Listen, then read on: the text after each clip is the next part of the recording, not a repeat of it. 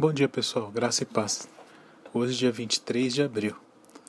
O versículo de hoje está no Evangelho de Lucas, capítulo 7, o versículo 48. Jesus estava numa, tava numa casa e vários convidados, e uma mulher se chega a ele e, e ele pega e fala para a mulher: Perdoados são os seus pecados. Na verdade, essa mulher veio a Jesus, ela estava na casa de um fariseu uma pessoa que cuidava da lei. Ela começa a chorar e lavar os pés de Jesus. Sem dúvida, ela sentiu vergonha enquanto os olhos de, dos outros comunicavam, assim como todos os outros presentes, que essa mulher era uma pecadora e que Jesus não deveria nem permitir que ela chegasse perto dele. E de fato, acho que qualquer um de nós sentiria vergonha de estar diante de Jesus numa situação dessa, né? Mas Jesus se vira para ela e diz: Perdoados são os seus pecados. E logo depois os, todos os convidados começam a murmurar e começam a questionar quem é esse que pode perdoar pecados, né? E Jesus ouvindo esse, isso ele pega e complementa: A tua fé te salvou, mulher. Vá em paz.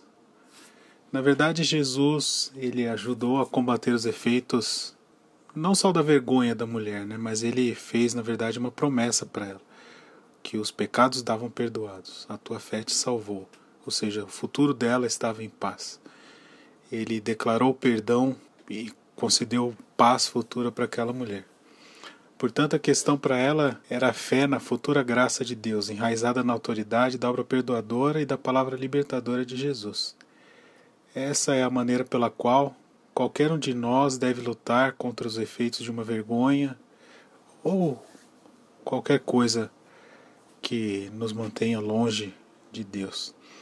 A gente deve lutar contra a incredulidade e, na verdade, agarrar as promessas de graça, de paz futura que vem daquele, que, daquele único que tem poder para nos salvar dos nossos pecados. Outros versículos também falam do mesmo tema.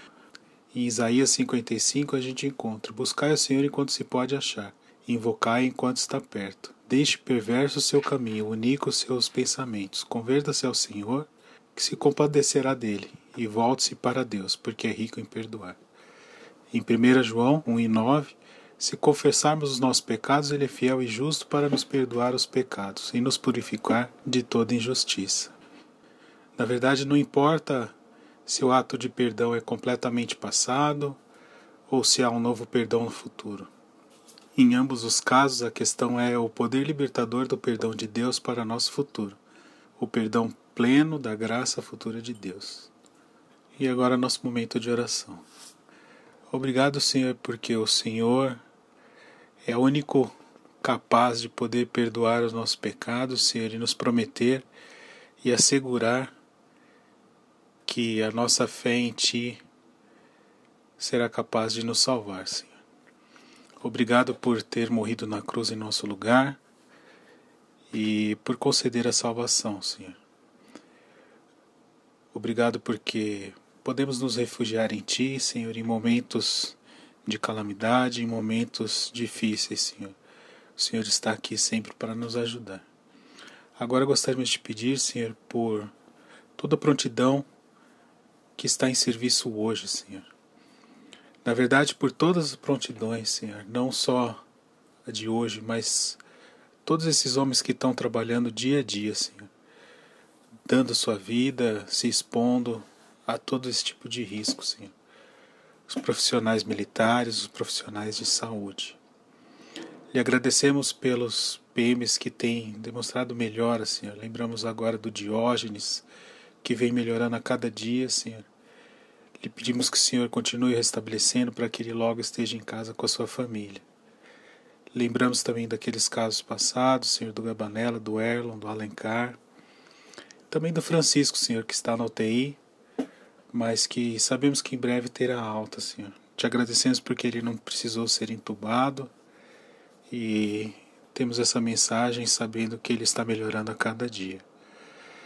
Também lhe pedimos por todos aqueles, Senhor, que não sabemos o nome, talvez não tenhamos conhecimento, mas estão hospitalizados, estão enfermos e por suas respectivas famílias, Senhor, que têm sofrido. Abençoe e console também todas aquelas famílias que estão passando por luto, Senhor. E agora nos despedimos no nome santo, precioso e salvador do Senhor Jesus. Amém.